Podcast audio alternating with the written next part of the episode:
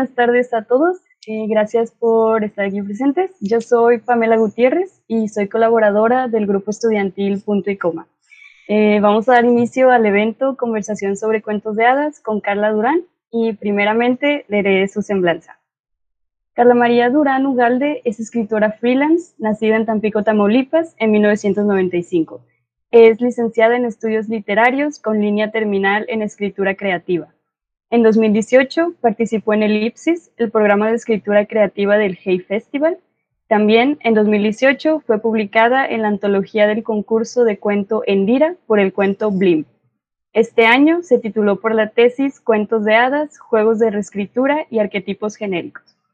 Bueno, después de la charla de Carla se abrirá un espacio de preguntas sin embargo, si a lo largo de la conversación tienen alguna duda en específico, la pueden escribir en el espacio de mensajes y habrá un momento para contestarlas. Y bueno, ya explicada la dinámica, podemos comenzar. Ahora cedo la palabra a Carla. Gracias, Pamela. Y bueno, gracias a todos los que están aquí esta tarde por tomarse el tiempo para asistir. Eh, me imagino que muchos de los que están aquí es porque tienen algún gusto o curiosidad sin resolver sobre los cuentos de hadas. Y vaya, es que yo creo que con los cuentos pasa como con todo lo que nos puede parecer común a simple vista, algo a lo que estamos tan acostumbrados que muchas veces no pensamos en ello, pero que si lo pusiéramos bajo lupa o bajo microscopio no solamente aumentaría de tamaño, sino también que aumentaría su complejidad. Vaya, uno puede estar muy acostumbrado a las hojas de los árboles, pero vistas bajo el microscopio son un verdadero fenómeno. Y creo que esto pasa con los cuentos de hadas porque los tenemos en libros, eh, tanto infantiles como para adultos, ¿no? Ciertas versiones. Tenemos un montón de películas, caricaturas, series de televisión. Y estamos eh, constantemente rodeados de, de los cuentos y parece ser que todos los conocemos en mayor o menor grado, pero que rara, vez pensamos en ellos. Entonces, eh, esto no, es grave, ¿no? Tampoco es que todos tengan que ser estudiantes de literatura interesados en cuentos de hadas, ¿no? Pero eh, eso fue más bien lo que me tocó hacer a mí, ¿no? Por mis propias curiosidades, ponerlos eh, bajo este microscopio y acercarlos a ustedes a estos problemas que encontré al yo sumergirme en todo el problema de los cuentos de hadas. bueno, entonces, ¿de qué les quiero hablar hoy? Primero, quisiera aclarar un poco qué es un cuento de haber en un cuento donde hay fantasmas o magia. La literatura fantástica. Y es que sí, en los cuentos de hadas hay magia. Sin embargo, eh, no todo cuento de hadas es este es considerado, hay cuentos en los que de hecho no hay eh, ninguna, mm, ninguna hada, ni siquiera una bruja o, algo fantástico. Hay algunos que hasta parecen pequeñas anécdotas o chistes entre campesinos. Eh, lo, lo podríamos resumir así. Un cuento de hadas puede ser clasificado como literatura fantástica, pero no todos los cuentos de hadas son literatura fantástica, ni toda eh, ni eh, toda literatura fantástica se compone de cuentos de hadas. Si alguien quisiera saber más sobre el asunto de la literatura fantástica, remiendo mucho esta antología, Antología de Literatura Fantástica, de eh, Jorge Luis Borges, Adolfo Bioy Casares y Silvino Campo. Ellos en su prólogo sobre la literatura fantástica. en resumen, es mucho más amplio que el género simplemente de cuentos de hadas. De hecho, eh, esta antología contiene desde historias de la Biblia hasta cuentos de Edgar Allan Poe. Pero bueno, volviendo a los cuentos de hadas, lo que es importante recalcar de los cuentos es lo siguiente, que eh, los cuentos provienen de eh, la tradición oral, es decir, eran cosas que se contaban de generación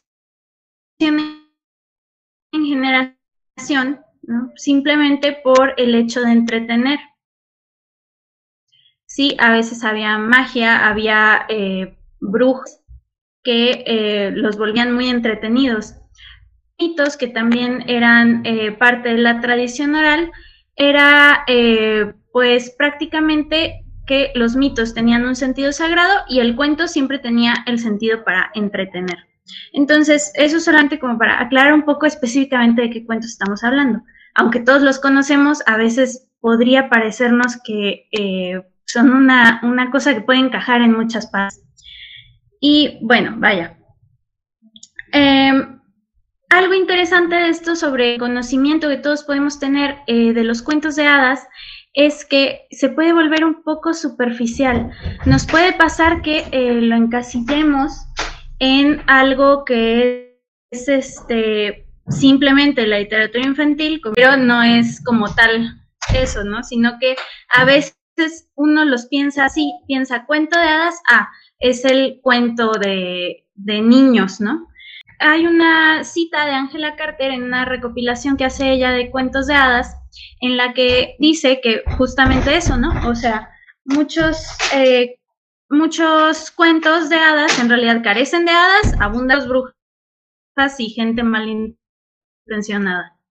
Entonces, después sobre los cuentos de hadas, ¿no? recordar de nuevo que en este origen eh, entretener, pues entretenían ahora sí que a chicos y grandes. Entonces había estas historias que no eran aptas para niños o que eran eh, muy crueles y luego aparecen estas eh, leyendas negras de los cuentos de hadas. Em, me imagino que habrán visto alguna vez este tipo de publicaciones quizás en redes sociales de esto arruinará tu infancia, ¿no? Y te cuentan la verdadera historia de X o Y cuento de hada. Este, como por ejemplo que eh, las hermanastras de la Cenicienta se cortaban los dedos de los pies para poder caber en la zapatilla.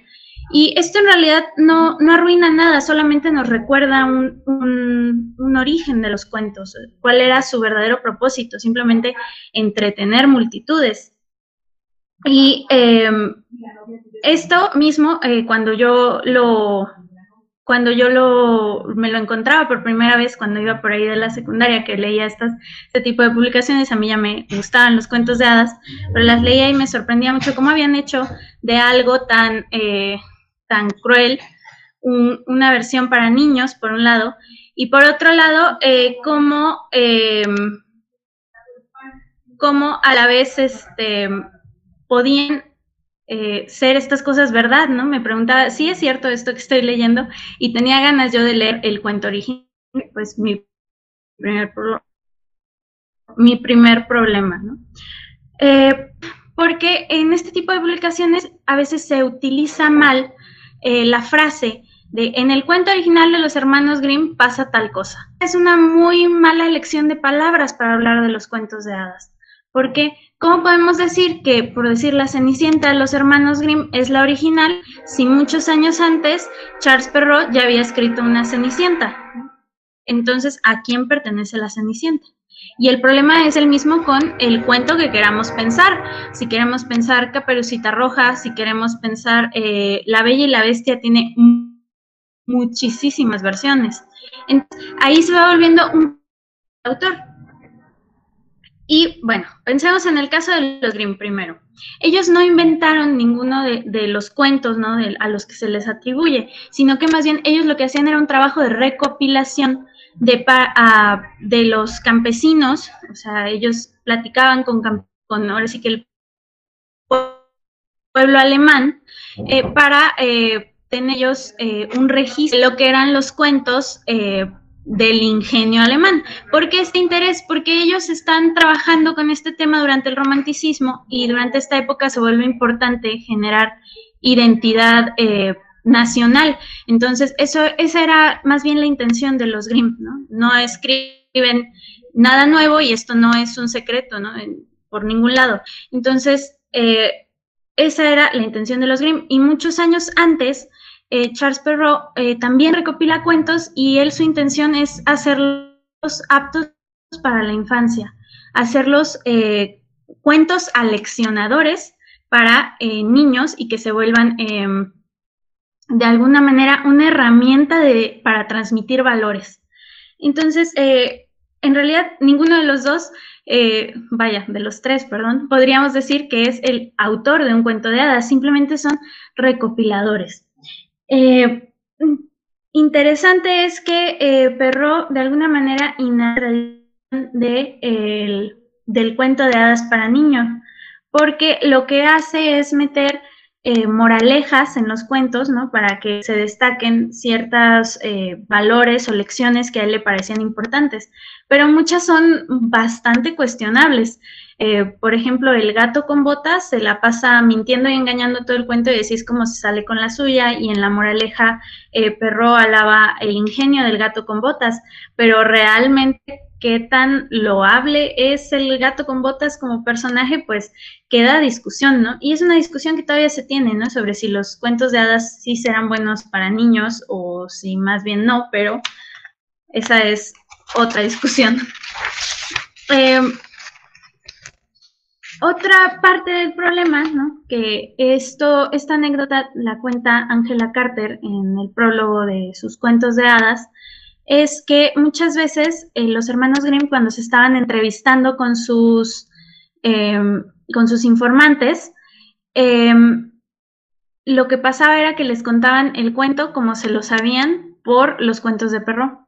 Entonces, de cierta manera, pasaban de estar en papel otra vez a la tradición oral, ¿no? Y bueno, eso a los Grimm no, les venía nada bien, no incluían esos cuentos porque lo que ellos querían era el ingenio alemán, no el ingenio francés.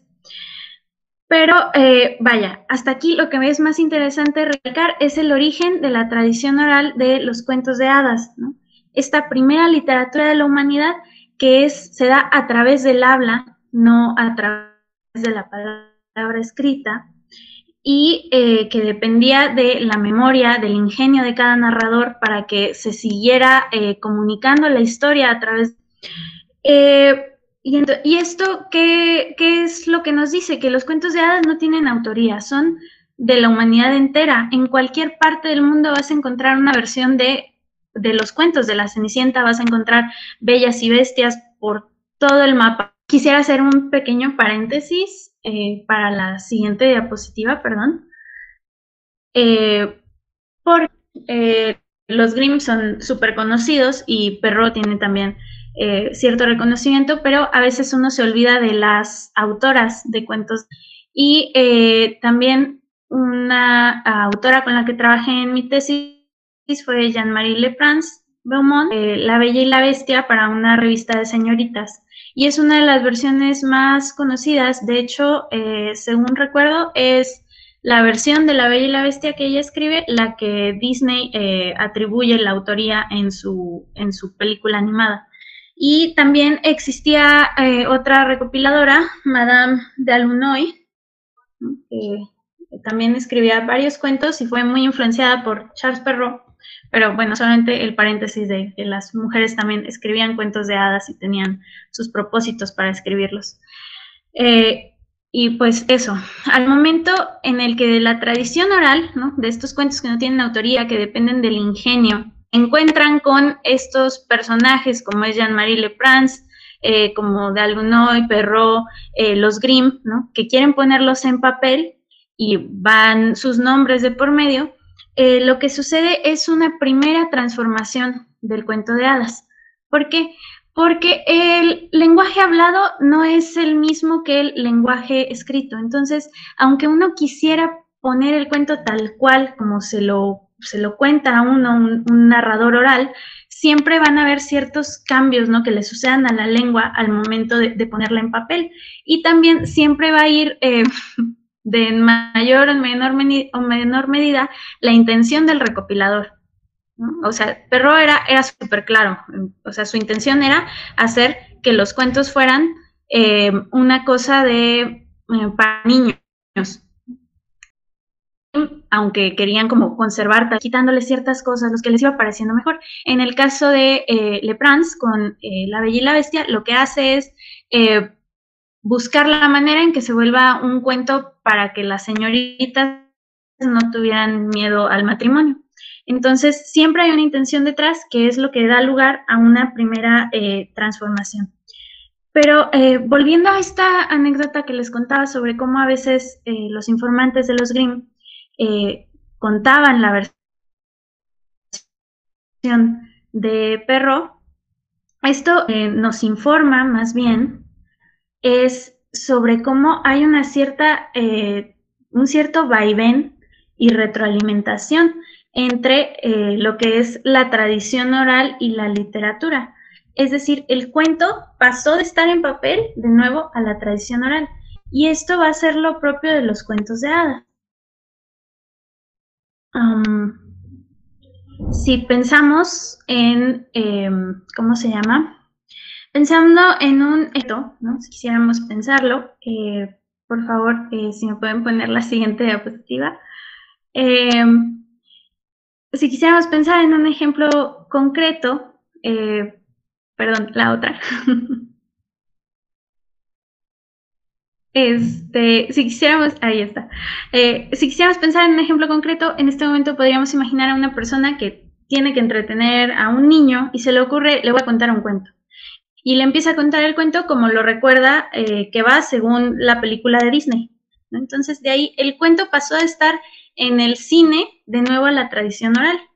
Y puede ser que ese niño vaya y lo cuente a su escuela, ¿no? A sus compañeros o a sus hermanos, y ahí vuelve a armarse de cierta forma la, la tradición. Y este, este vaivén ¿no? de eh, moverse ¿no? entre diferentes medios, contarse de maneras diferentes, transformarse. Y bueno, esto no lo propongo yo, lo propone Carter, lo observa y lo cuenta en este prólogo de su recopilación de cuentos de, en, en 1992, según recuerdo, y me parece una lucidez impresionante, pues no ya ya existían pues películas animadas de Disney pero para este punto de la historia que tenemos series de televisión y que tenemos además este tantas películas que en un momento tuvieron un boom, de las que voy a hablar eh, más adelante, como de hacer versiones de acción o versiones eh, modernas de los cuentos de hadas. Ella tuvo un momento de mucha lucidez en, en los noventas para ver, al principio de los noventas, para ver cómo eh, se iban a seguir transformando los cuentos. Y bueno, mi ingenuidad primera sobre encontrar el cuento de hadas original y poder leer yo cómo iba la Cenicienta en la primera versión de la humanidad, eh, la acabé dejando de lado conforme fui eh, investigando esto a lo largo de la carrera, que me fui percatando de lo que era la tradición oral, porque eh, la búsqueda de un cuento original cuando dicen que quiere decir eso es que vas a encontrar un millón de versiones y quizás encuentres la más antigua, pero esa tampoco es garantía de que sea realmente la primera. Es de la que tenemos noticia que es la más antigua, pero quizás hubo mucho para tenerlas y señalarlas y trabajar con ellas. Entonces dejé eso de lado y más bien lo que me interesó fue eh, precisamente este juego entre cómo se van moviendo los cuentos de hadas en diferentes eh, productos culturales, en diferentes cuentos, novelas, en, cine y en televisión. Entonces, eh, lo que hice fue estudiar tres cuentos de hadas diferentes en sus diferentes versiones y decidí empezar con La Cenicienta, que eh, La Cenicienta es súper complicada, porque aparecen muchas versiones y Blancanieves se volvió más bien un tema de... Eh, observación ¿no? más a profundidad fue una de las que más me costó encontrar eh, versiones distintas. Y La Bella y la Bestia fue casi tan complicada como Cenicienta, ¿no? Pero porque la encontraba yo. Eh, a la Cenicienta se le reproduce y se queda casi siempre igual, eh, pero La Bella y la Bestia tiene muchos cambios. Vamos a hablar un poco de cada uno de ellos. Entonces, por ejemplo, ¿no? Tenemos de La Cenicienta, la versión animada de Disney de 1950, el remake de 2015, la película Por siempre Cenicienta del 98, eh, de Blancanieves tenemos por supuesto que la versión de Disney, y luego en 2012 salió Espejito, Espejito, Blancanieves y el Cazador. Y luego de La Bella y la Bestia hay una versión de Jean Cocteau del 46, la del 92 que es animada de Disney, el remake de 2017, la Bella y la Bestia de Pate Films de 2014 y la película Beastly de 2011. ¿no? Aquí eh, los últimos ejemplos que pongo, por siempre Cenicienta, Blanca tal cual, pero le dan un, ligerísimo cambio. Vaya, por siempre Cenicienta es la historia de la Cenicienta, nada más que es una Cenicienta un poquito más atrevida y no hay magia explícita, ¿no? Ella no tiene una hada madrina, lo que tiene es este, es a Leonardo da Vinci, ¿no? Inventándole eh, cosas eh, maravillosas e increíbles como estas alas y le pone brillitos en la cara y demás. Entonces, ese es el cambio, ¿no? O sea, como omitir la magia y ver cómo hubiera sido posible la historia, sí, en un tiempo renacentista, pero sin que tenga que haber como tal una varita mágica. Luego Blancanieves y el cazador es como esta versión de acción de Blancanieves y Beasley sigue tal cual la historia, nada más que en el siglo XXI. Entonces, eh, lo que después se volvió muchísimo más interesante que solamente ver eh, como eh, versiones cinematográficas donde estaba el cuento, ¿no? Vuelto a contar, fue más bien intentar encontrar los modelos que hacían al cuento, o sea, como lo que era esencial al cuento, en eh, muestras eh, culturales que parecían no tener en realidad nada que ver ¿no? directamente con el cuento. Entonces de ahí eh, empecé por La Cenicienta, que es el argumento favorito de las telenovelas, bueno, creo que de las de todo el mundo, ¿no? Pero de las que he visto son las mexicanas, entonces de la telenovela mexicana me encanta La Cenicienta. Entonces, esa fue por la que decidí empezar. Entonces, eh, si podemos pensar en todas las Marías, ¿no? Que interpretó Talía en el 92, en el 94, en el 95, en el 96, es el argumento tal cual de la Cenicienta. Es esta muchacha de súper buen corazón, súper buenas intenciones, que eh, se enamora del muchacho rico, pero no puede estar con él porque ella es pobre, ella es fea, ella es, este, bueno, no es fea, ¿no? Solamente no está arreglada, está sucia, está cubierta de, de hollín. Entonces, eh, lo que tiene que hacer ella es transformarse, ¿no? Eventualmente se tiene un cierto refinamiento, un cambio de look y entonces ya puede acceder al amor. Y esto también pasa en Mujer Bonita, aunque Vivian, vaya, no está sucia y es como muy atractiva desde el principio, ella tiene que pasar por una transformación que implica refinamiento para poderse quedar con el amor de su vida al final. Y eh, en esto decidí hablar específicamente de Yo soy Betty la Fea, porque em, aquí lo que me parecía interesante es que Betty no era que solamente fuera eh, muy buena, ¿no? Muy, eh, de muy buenos sentimientos, sino que además era muy talentosa, pero la física le impide acceder eh, tanto a éxito profesional como al, amor. Y quien la padrina, una, una mujer que se dedica a cosas de imagen y tal, eh, lo que le dice constantemente es que tiene que dejar de sentir pena por ella misma para que pueda mostrar eh, que toda la belleza interior que tiene en el exterior, ¿no? Esto se vuelve lo más importante. Y em, esto es algo que se dice mucho en los reality shows de cambio de look. O sea, ese es el argumento que lo sostienen. Vamos a transformar a esta persona para que tenga seguridad en sí misma, ¿no? Se sienta mejor consigo misma.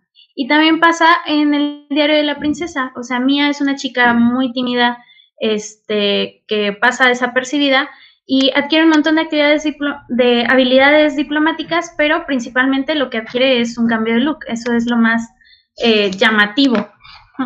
Y cabe destacar que hasta aquí lo que parece ser más importante es el cambio de ser eh, feo o estar sucio mal vestido a ser hermoso, ¿no? A como revelar esta belleza.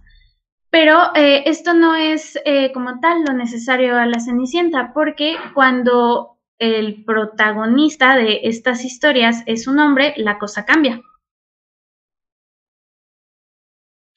Por ejemplo, en el caso de Rocky y de Daniel, son dos personajes que también son menospreciados, no como en los casos femeninos por su apariencia, sino que por otra serie de razones, y tienen a quien los apadrine, que es, eh, en el caso de Rocky, es Mickey, ¿no? Y lo que él va a hacer es darle técnica a su fuerza física para que se gane la vida honradamente.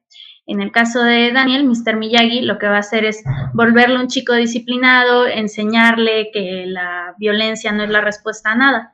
Entonces, eh, lo que se vuelve esencial a la Cenicienta es que haya un personaje menospreciado con un personaje que va a ver realmente el valor de esa Cenicienta y que va a hacer todo el trabajo necesario para que pueda eh, brillar, ¿no? Tener eh, poder demostrar lo que realmente vale en una ocasión. Entonces, en la siguiente diapositiva puse un pequeño esquema que eh, tomo ahí como referencia eh, por escrito eh, de la Cenicienta, la de Charles Perrault, y de ahí tomo el modelo, bueno, aquí dice arquetipo,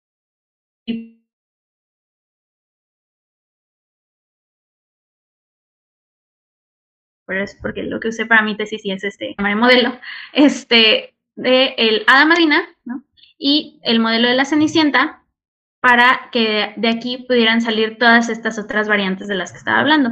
De tal suerte que el Hada Madrina es a la Cenicienta, lo que Mickey es a Rocky, lo que Mr. Miyagi es a Daniel, lo que la Reina Clarice es a Mia en el Diario de la Princesa y lo que Barney Thompson es a Mujer Bonita. Entonces, eso en cuanto a la Cenicienta. Y después seguí con eh, Blancanieves, ¿no? Que ahí es súper interesante el trato de personajes femeninos. Entonces, si pensamos en la Blancanieves de Disney, el argumento es eh, la madrastra está súper celosa de la hijastra y la quiere matar porque es más hermosa que ella. Entonces, ah, superficialmente podemos pensar que hay que tenerle eh, cómo funciona ¿no? ya a nivel profundo esta relación y eh, cómo se puede involucrar al padre es que eh, se vuelve mucho más interesante. Por ejemplo, en la versión de los hermanos Grimm sí se habla que la madre de Blancanieves muere y el padre se casa con una nueva mujer, pero el padre en realidad no muere, o sea, el padre está vivo, pero no participa de la trama, o sea, de cierta manera tenemos que aceptar que el papá vivió y dejó que la madrastra eh, persiguiera y matara a su hija, por un momento sí está muerta, pero eh, esta inactividad otras cosas, ¿no? Que sí se ven más claras en cuentos donde el padre eh, tiene jugar. Por ejemplo, en la versión serbia que se llama Nuri Hadid, es la madre directamente la que está celosa de la hija y la que manda al padre a matar a la hija. Eh, les decía que si hay gente aquí de psicología, pueden ir adivinando una cierta relación ¿no? complicada entre padre, hija y, madre, ¿no? Eh, que fue algo de lo que utilicé para explicar ¿no? estos modelos de madre e hija fue con Jung y el complejo de Electra, que es en el que la hija sufre un cierto enamoramiento por el padre, que eh, después la madre lo, lo detecta, pero pues la niña ve a la madre como una rival y esto eventualmente pues sí pasa la etapa y no pasa nada, ¿no? Pero puede haber casos patológicos donde sí hay un cuento con una relación incestuosa entre padre e hijo, es el que se llama Piel de Asno. Ahí eh, directamente el padre le propone matrimonio a la hija y esto es lo que desencadena la trama. Pero por la sutileza de Blancanieves es que la podemos encontrar en muchos lados, ¿no? El modelo de Blancanieves y de esta madre que se vuelve madrastra de tan dura que es. Entonces, eh, esta idea, ¿no? De perseguir al mismo hombre, ¿no? De tener esta rivalidad, ¿no? Por un hombre entre madre e hija es durísima, pero se puede utilizar en la comedia. Eh, en Modern Family, Didi Pritchett y Claire Pritchett, por un montón de razones, tienen una relación complicada, pero hay un episodio donde el chiste es que Didi llega a una reunión familiar con un exnovio de Claire, ¿no? Y los comentarios hirientes que le va haciendo a Claire es que, ay, ella sigue tan joven y a ti ya se te notan las arrugas, ¿no? O sea, siendo que es ella la madre. Entonces, ahí se va dibujando la misma relación de madre-madrastra con su Blancanieves, ¿no? Pero también, eh, vaya, la madrastra de, de Blancanieves en, en, estos cuentos en los que parece ser que tiene una relación eh, inadecuada con el padre, ¿no? Un cierto mm, amor que podría volverse patológico, eh, podemos pensar que esta madre madrastra lo que intenta hacer es alejar a su hija del padre, ¿no? O sea, esto que se ve tan malo y tan doloroso, pues es quizás hasta por el bien de la hija. Entonces, ¿dónde más podemos ver esto? Por ejemplo, en Valiente, Elinor y Mérida. O sea, Mérida tiene la responsabilidad de formar a, ah, perdón, Elinor tiene la responsabilidad de formar a Mérida, de hacerla una gobernante, aunque todas sus acciones parece ser que reprimen el propio carácter de Mérida y por eso se enfrentan sus voluntades. Pero eh, lo que es este, importante aquí es que la madre está actuando por el bien de la hija, aunque ella quede como una bruja ante la hija, como una madrastra. Y esto también pasa en Lady Bird con Marion y Christine. Marion es este, pues bien pesimista y no, este, no es la porrista de, su hija, de eh, sí, ve por tus sueños. Eh, de hecho, o sea, ella no quiere que, se vaya a la universidad lejos. Eh, ella ve la situación económica demasiado complicada, incluso si su hija estuviera becada. Entonces, para evitarle un mundo de frustración, le dice, mira, ni lo intentes. Y es, es, muy duro, se le describe en la película como eh, cálida y a la vez eh, atemorizante. Entonces, es un tipo de, madre que sí ama mucho a su hija, pero es en ese amor puede llegar a lastimar. Y el caso extremo podría ser el de la Bona y el de Tonya Harding en Aitonia. Este es un caso de no ficción, o sea, Aitonia eh, existió, ¿no? De hecho, perdón, Tonya Harding existió, por eso de ahí la película Aitonia. Eh, pero lo que hacen es presentarnos estos dos personajes a través de estos modelos de madre madrastra y de, eh, y de Blancanieves. ¿Por qué? Porque la Bona, toda la película está intentando impulsar a su hija, es ella la que la lleva a las clases de patinaje, la que busca cómo puede eh, seguir asistiendo a sus, a sus competencias y demás, pero es muy dura. Por ejemplo, hay una escena donde ella insiste en que su hija patina mejor si está enojada y le paga un hombre para que la insulte antes de que ella salga al hielo. Entonces, es, es un personaje duro que muchas veces se pone en duda si realmente ama a su hija a lo largo de la trama, pero eh, queda este juego de madre-madrastra. Que fue eh, justo lo que intenté hacer en la siguiente diapositiva con el esquema vaya, es mismo modelo, ¿no? Tenemos el modelo de Blancanieves, el modelo de Madre Madrastra y en qué personajes podemos encontrarlo una y otra vez, ¿no? Y se vuelve la misma relación que la anterior. O sea, eh, la Bona Harding es la madre madrastra de Tonya, Marion la de Christine, eh, Elinor la de Mérida, Didi Pritchett la de Claire Pritchett. Y finalmente lo que hice fue eh, estudiar ya el cuento de La Bella y la Bestia, que este, como les decía, tiene eh, muchísima variedad.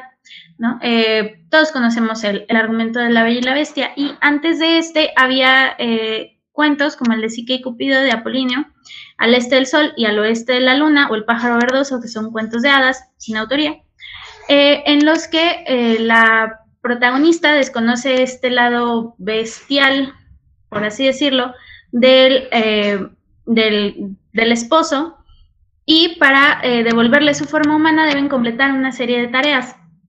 Pero eh, no, se, no se da la transformación solamente por el amor, que es algo que sí vemos en romances juveniles. Hay una transformación del novio peligroso. Esto lo vemos en Crepúsculo, 50 sombras de Grey y Un amor para recordar. El interés amoroso de la chica es un hombre que es hermético, inaccesible emocionalmente, pero solamente por ellas y para ellas se vuelve eh, tierno, cariñoso, atento o incluso un hombre de familia, ¿no? que es lo que sucede al final con 50 sombras de Grey y con eh, Edward en Twilight, ¿no? O sea, hacen una familia al final. Y todo sucede por el amor de esta bella que es la persona correcta. Pero eh, también, si pensamos en novios bestiales, podríamos pensar en Barba Azul, ¿no? que eh, Barba Azul es un novio insalvable. Este, en este caso, lo que sucede es que eh, se muestran ciertos rasgos que dan a sospechar que es un personaje peligroso. La chica de todos modos comete el error de casarse con él y una vez que se da cuenta que ha enviudado tantas veces porque él ha asesinado a sus esposas, lo único que, resta a suceder en la trama es deshacerse del novio bestial. ¿Por qué? Porque no hay eh, posibilidad de transformarlo. Que esto, bueno, tiene mucho más que ver con la realidad, ¿no? En mayor o menor medida es, difícil cambiar a, un hombre que, es más bien una bestia. Y esto también sucede en la adaptación La amante del miedo, que ya es una versión para niños eh, muy buena, ¿no? Pero aquí no se da la transformación y eso sí va a ser crucial para las bellas y las bestias. En el caso de Shrek, la transformación es en ambas direcciones. O sea, por un lado, Shrek es un novio bestial clásico, ¿no? O sea, es feo, es grosero, es amargado, es sarcástico y no cree en los finales felices. Y Fiona, pues es hermosa, es una princesa, eh, pero además es inteligente, es atlética. Y lo que sucede aquí es que, vaya, superficialmente, Fiona acaba convertida en ogra, ¿no? Porque va a tomar la forma del verdadero amor, pero también ella en su interior cambia, ¿no? Deja de lado eh, este guion que ella intentaba vivir, si recuerdan en la primera película, hasta hablaba eh, como si estuviera salida de, pues sí, como de, un cuento muy, muy antiguo. Este, ella deja de lado ese guion para, para vivir algo real con Shrek y Shrek es transformado por ella porque eh, sí, después ella, él se vuelve, ¿no? Un, hombre de familia, porque, pues porque la ama. Eh, y hasta aquí todos los casos son de relación eh, amorosa de pareja, pero también se puede dar una transformación por amor filial, como sucede en Frozen y en Maléfica. Si pensamos en Frozen, pues más bien lo que se tomó fue el cuento de la Reina de las Nieves, pero la transformación que se dio en esta versión fue eh, más bien dado hacia la Bella y la Bestia. O sea, Elsa tiene estos poderes que no puede controlar, que la bestializan de cierta forma, la llevan a aislarse, quien la rescata es su hermana y lo que hace que Elsa vuelva a tomar control de sus poderes y a ser mm, humana otra vez es este, o bueno, a tener la condición humana otra vez es el amor que siente por su hermana. En el caso de Maléfica, de nuevo, o sea, podría parecer una versión de la Bella Durmiente, pero la relación que se da entre la Bella y Maléfica es esta. ¿Por qué? Porque eh, Maléfica es un hada transformada en bestia por el despecho, ¿no? Se la mueve la sed de venganza y lo que la hace recuperar su bondad y su estado eh, de gracia es el amor que siente por la bella, ¿no? Este amor como de hermana mayor. Y hasta aquí lo que es común a todas las bestias es tener todos los rasgos malos y a las bellas tener todos los rasgos buenos, ¿no? Tener todas las virtudes, todos los valores positivos. Pero esto también se puede cambiar. Hay dos cuentos de Angela Carter en lo que esto sucede, El cortejo del señor león y La esposa del tigre. En estos cuentos la bella es vanidosa, es superficial, este, y es la bestia el que la va a transformar para apreciar sus rasgos bestiales. En el cortejo del señor León, al final la bestia se queda bestia y la bella decide quedarse con él porque reconoce en él esa bondad propia de su bestialidad que está alejada de lo humano. Y en la esposa del tigre, quien se transforma es la bella, ¿no? el, tigre lame la piel de la mujer y revela un, un pelaje ¿no? de, animal y la libera del peso de lo humano, que esto es lo que sucede al final de la forma del agua, ¿no? O sea, a Elisa le salen branquias para poder vivir con, su novio que es anfibio, este, y así huye del peso de, lo humano que se venía dibujando a lo largo de la película, que era eh, doloroso y que la rechazaba también a ella. Entonces, eh, eso en cuanto a bellas y bestias, que en la siguiente diapositiva, que también tengo el esquema, ahí lo que hice fue más bien dividirlos simplemente por apariencia de lo que es una bella y apariencia de lo que es una bestia, porque eh, las funciones cambian, ¿no? Como les contaba en estos últimos ejemplos, ¿no? De, del señor león y, del, y de la esposa del tigre. Pero eh, lo que se vuelve crucial al cuento es que el amor transforma. A quién y cómo es lo que queda para discutirse y lo que da eh, la posibilidad de tener tantos cuentos y tantas versiones. Entonces, eso sería básicamente lo que hice en mi tesis. Y lo que acabé concluyendo es que lo propio de los cuentos de hadas es tener eh, un montón de versiones y que cada nueva aparición de estos se vuelve su propio original. Es decir, si podemos decir que Charles Perrault o que los Grimm o que Le eh, son autores de cuentos de hadas en tanto que nos dieron su propia versión, con las intenciones que ellos quisieran, eh, con los prejuicios que ellos quisieran, eh, pero nos dieron una versión del cuento.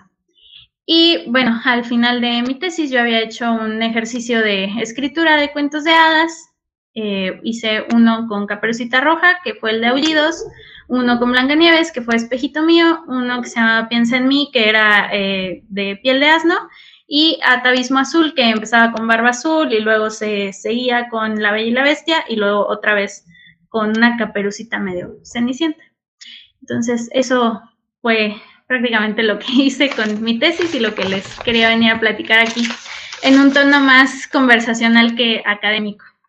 Gracias. Muchísimas gracias, Carla. Eh, bueno, voy a dejar de compartir. Bueno, ahorita vamos a entrar a la sesión de preguntas. Este, tenemos algunas preguntas ya preparadas que nos mandaron en un, en un Google Forms. Y bueno, esta es la primera.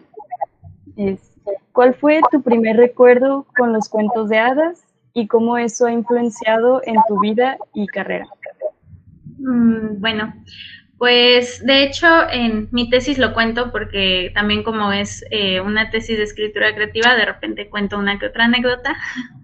Y ese recuerdo tendría que ser el de mi mamá contándonos cuentos antes de dormir a mi hermano y a mí. Teníamos este libro de cuentos de Charles Perrault que venían de hecho los cuentos eh, muy parecidos a como los recopiló Perro en, en cuentos de Mama Oca. Entonces, por ejemplo, venía Barba Azul y venía una ilustración espantosa de las esposas colgadas en un cuarto. Este, ahora me, cuestiono por qué pensaron mis papás que eso era adecuado para leerse antes de dormir. Pero este, nos encantaban esos cuentos a mi, a mi hermana y a mí. ¿Y en qué influenció? Fue que perdí ese libro y durante muchos años, o sea, durante mi secundaria, prepa, parte de la carrera, estuve buscando volver a, leer esos cuentos y fue que empezó este problema de quiero leer el cuento original y toparse con la tradición oral, que es un imposible, y de más bien voltear a ver estas versiones. Claro. bueno, la siguiente es, ¿por qué te interesaste en investigar sobre cuentos de hadas? Bueno, eh, como les contaba, en algún momento mi interés fue eh, conocer los cuentos originales por diferentes motivos, pero que eh, me acabaron gustando más ver las versiones y cómo utilizábamos los modelos de los personajes para crear más literatura, más cine, eh, más entretenimiento en televisión. Entonces, de, ahí venía mi interés de ver cómo eh, constantemente parece ser que a la humanidad no nos aburren las mismas historias. Eh, le ponemos y les quitamos algunas cosas, pero nos sigue gustando lo mismo y lo mismo. Y de ahí vino el interés de tratar de poner en orden las cosas que, que iba encontrando que se repetían.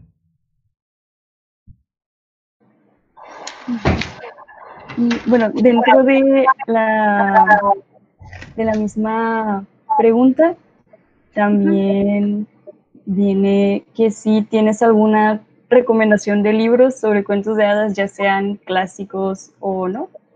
Sí, si tienen eh, mucha curiosidad de leer los cuentos de hadas como los recopilaron Perro y los Grimm, eh, la editorial Alianza los tiene por si los quieren comprar o buscar en alguna biblioteca.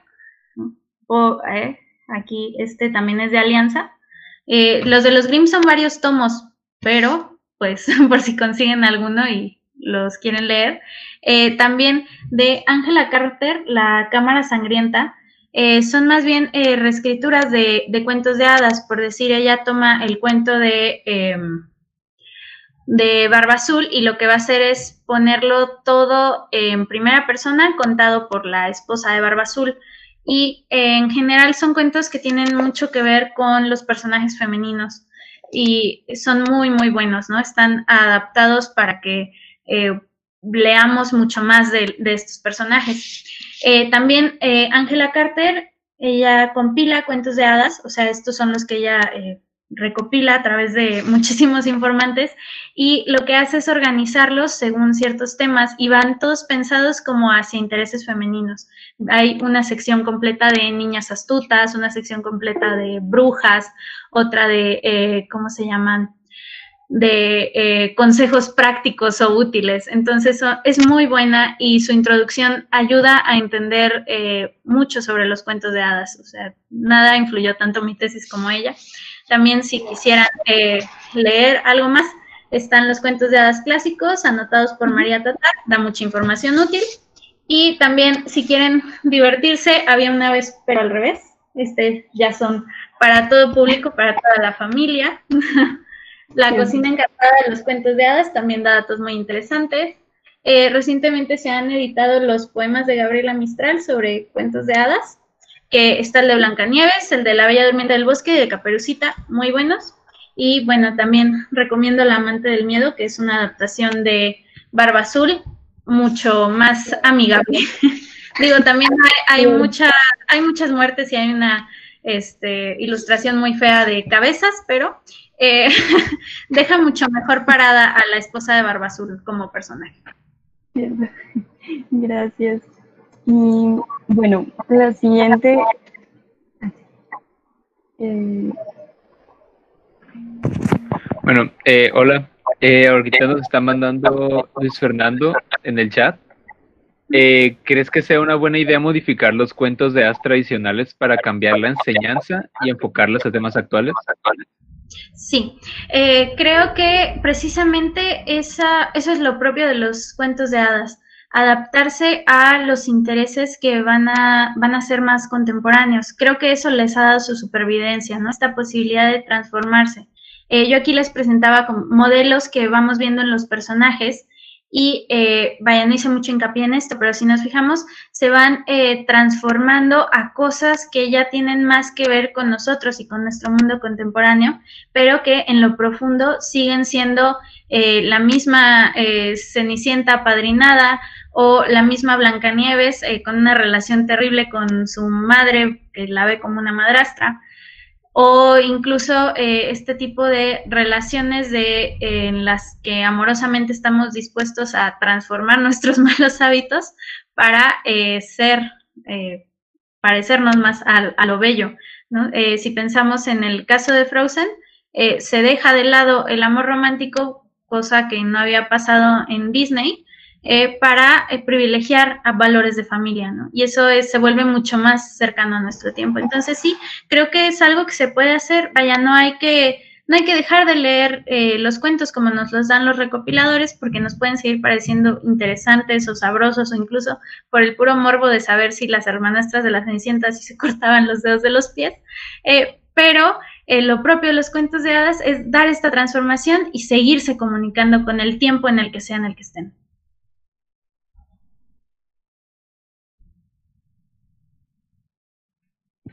Ok, eh, dice que muchas gracias.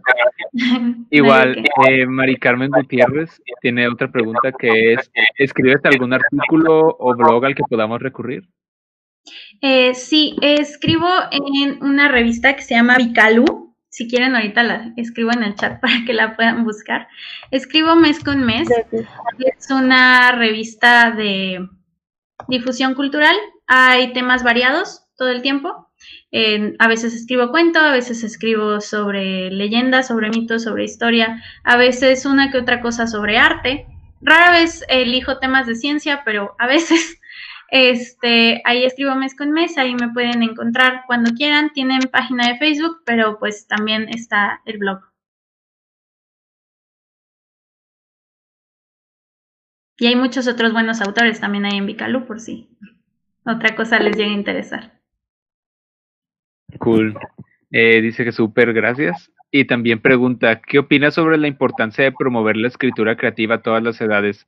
Creo que hace falta acercarnos más a las artes desde pequeños y mantener esa fluidez creativa a lo largo de la vida. Sí.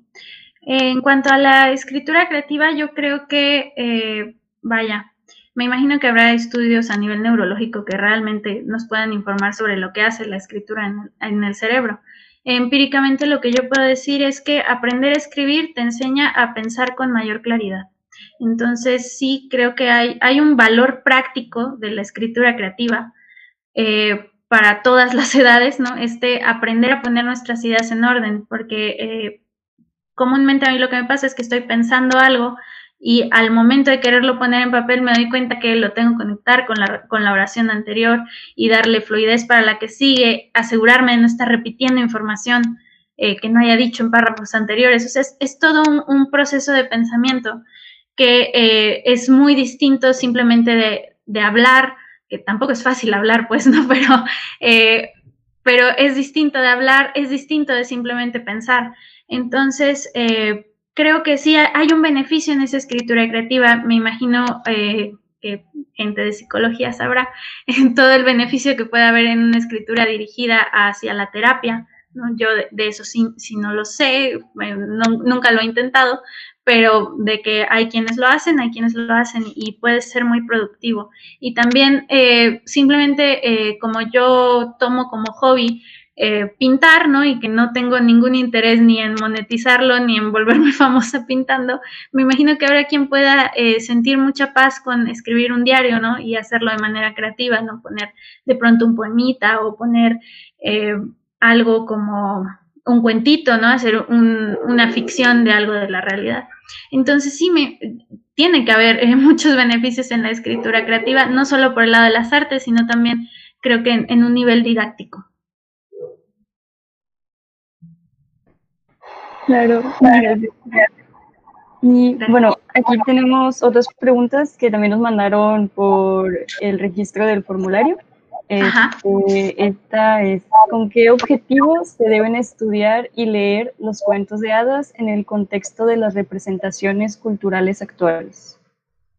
Mm, bueno, en este caso yo creo que mm, para reconocer ¿no? el origen y aquello que se va repitiendo, ¿no? Poder eh, comprender de qué se nos está hablando y del sentido de, de, eso que estamos leyendo u observando. Por ejemplo, en el caso de Blancanieves, no, pues se vuelve mucho más rico eh, ver eh, la relación de Didi Pritchett con su madre, una vez que no solamente la reconoces en, quizás en una relación personal, sino que también en, el sentido en el que dices, ah, es como si fuera su madrastra, ¿no? Y entonces la puedes conectar con algo más. También para no caer en errores de pensar eh, que estas leyendas negras sobre los cuentos de hadas los vuelven menos valiosos o que en realidad nos está, nos está engañando Disney, ¿no? Y nos está poniendo cosas muy bonitas donde eran cosas muy feas, sino eh, entender el valor de los cuentos de hadas como nos los dieron los recopiladores y encontrarles el valor, ¿no? Y aquello que se conserva en todas estas nuevas representaciones. Y también eh, para saber cómo transformarlos a, a cuestiones contemporáneas que atiendan a nuestros valores, ¿no? Porque uno de los problemas con los cuentos de hadas es eh, que muchas veces dejan a los personajes femeninos mal parados o eh, nos quedamos con la idea de que hacen que las niñas solamente quieran ser princesas rosas que van a ser rescatadas por príncipes, ¿no? Pero conocer una variedad de cuentos de hadas nos pueden eh, abrir la posibilidad de leerles otros cuentos a los niños, ¿no? Que les enseñen otras cosas o de uno mismo transformarles los cuentos, Claro. Y bueno, también siguiendo más o menos por esta línea de los últimos años, hay una pregunta que es, ¿ha existido alguna evolución o cambios en este tipo de literatura en los últimos años o publicaciones? Eh, mira, yo creo que, bueno, entre más lo estuve investigando, más me di cuenta que eh, esto es lo propio de los cuentos de hadas, estarse transformando, entonces... Eh, creo que en los últimos años se, más bien se ha continuado la, transformación de los cuentos de hadas, aunque eh, me parece que en cuanto a estudios literarios ha habido un nuevo interés por estudiar los cuentos de hadas por eh, los estudios que les llaman de transmedia. Eh, por ejemplo, este tipo de estudios lo que ven es como de, de una novela o, serie de novelas se saca una serie de televisión y después un videojuego y los estudian eh, a, todo, a todos, ¿no? Como en un, en un mismo nivel.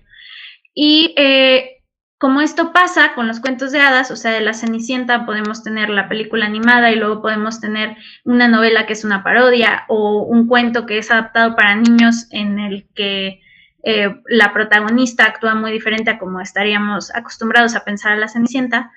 Eh, pero también aparecen luego en videojuegos los cuentos de hadas, ¿no? Hay uno que se llama The Wolf Among Us, que es de puros cuentos de hadas y que antes de eso fue eh, novela gráfica, me parece. Eh, entonces, estos estudios de transmedia se han interesado mucho por los cuentos de hadas. Hace poquito la revista de literatura infantil de la Universidad de la Ibero, perdón, publicó un artículo sobre esto de transmedia y también sobre las transformaciones de los cuentos de hadas. Entonces está este interés y también em, en 2017 es que se edita esta, eh, la compilación de los cuentos de hadas que tengo de, de Carter y curiosamente al mismo tiempo en 2017 se publica su obra completa por parte de Sexto Piso y gobierno del, del gobierno de la República, ¿no? De, de, ¿cómo se llama? De parte de cultura. Entonces, yo no sé por qué de pronto les dio el interés por la Carter, ¿no? En 2017, pero de pronto apareció. Y también eh, hay un proyecto de, eh, que se llama Cuentos del Globo, que son los cuentos, que son cuentos eh, de diferentes partes del mundo, y se los presentan a los niños, ¿no? En, en, en, diferentes volúmenes. Está el de la Cenicienta y otro que es de viajes en el tiempo que quisiera tener y otro que es eh, también sobre transformaciones de, bellas y bestias y sapos y princesas. Entonces, eh, más bien, eh, bueno, la evolución ha sido continua, pero lo que he notado es un cierto interés de parte de, los estudios en literatura, así como de la difusión de, de esta autora. Eso suena muy interesante, la verdad. Este, y bueno, ahorita ya la última pregunta que tenemos aquí es si las hadas existen. Mm, no me siento eh, facultada para decir que sí existen o negarlas, pero eh, quisiera pensar que sí existen y que son todas esas fuerzas sobrenaturales y caprichosas a las que luego no sabemos darles nombre. Claro, eso también ya también el punto de vista de cada quien, ¿verdad? Este, y bueno, ahorita ya no tenemos más preguntas, creo, en el chat. Este, bueno, ya que respondimos pues todas las preguntas, es momento pues de ir dando cierre a, nuestro evento. Eh, de parte del grupo de Punto y Coma, le agradezco a Carla Durán por haber aceptado nuestra invitación y por la conversación sobre cuentos de hadas. También, Carla, no sé si quieras comentar unas palabras, algo para finalizar. Eh, solamente darles las gracias a el colectivo Punto y Coma por el espacio para poder hablar de lo que yo quisiera. Muchísimas gracias. Gracias Pamela por la invitación y gracias a todos por asistir y por participar. Muchísimas gracias igual por su tiempo. Y bueno, también queremos agradecer a todos ustedes, a los presentes, por estar aquí en la videoconferencia, por sus preguntas, también comentarios. Y también, bueno, estar, bueno, invitarlos a estar al pendiente para los siguientes eventos de Punto y Coma, también en redes sociales. Y pues esto es todo, muchísimas gracias. Este, terminamos la, la sesión. Muchísimas gracias. Gracias.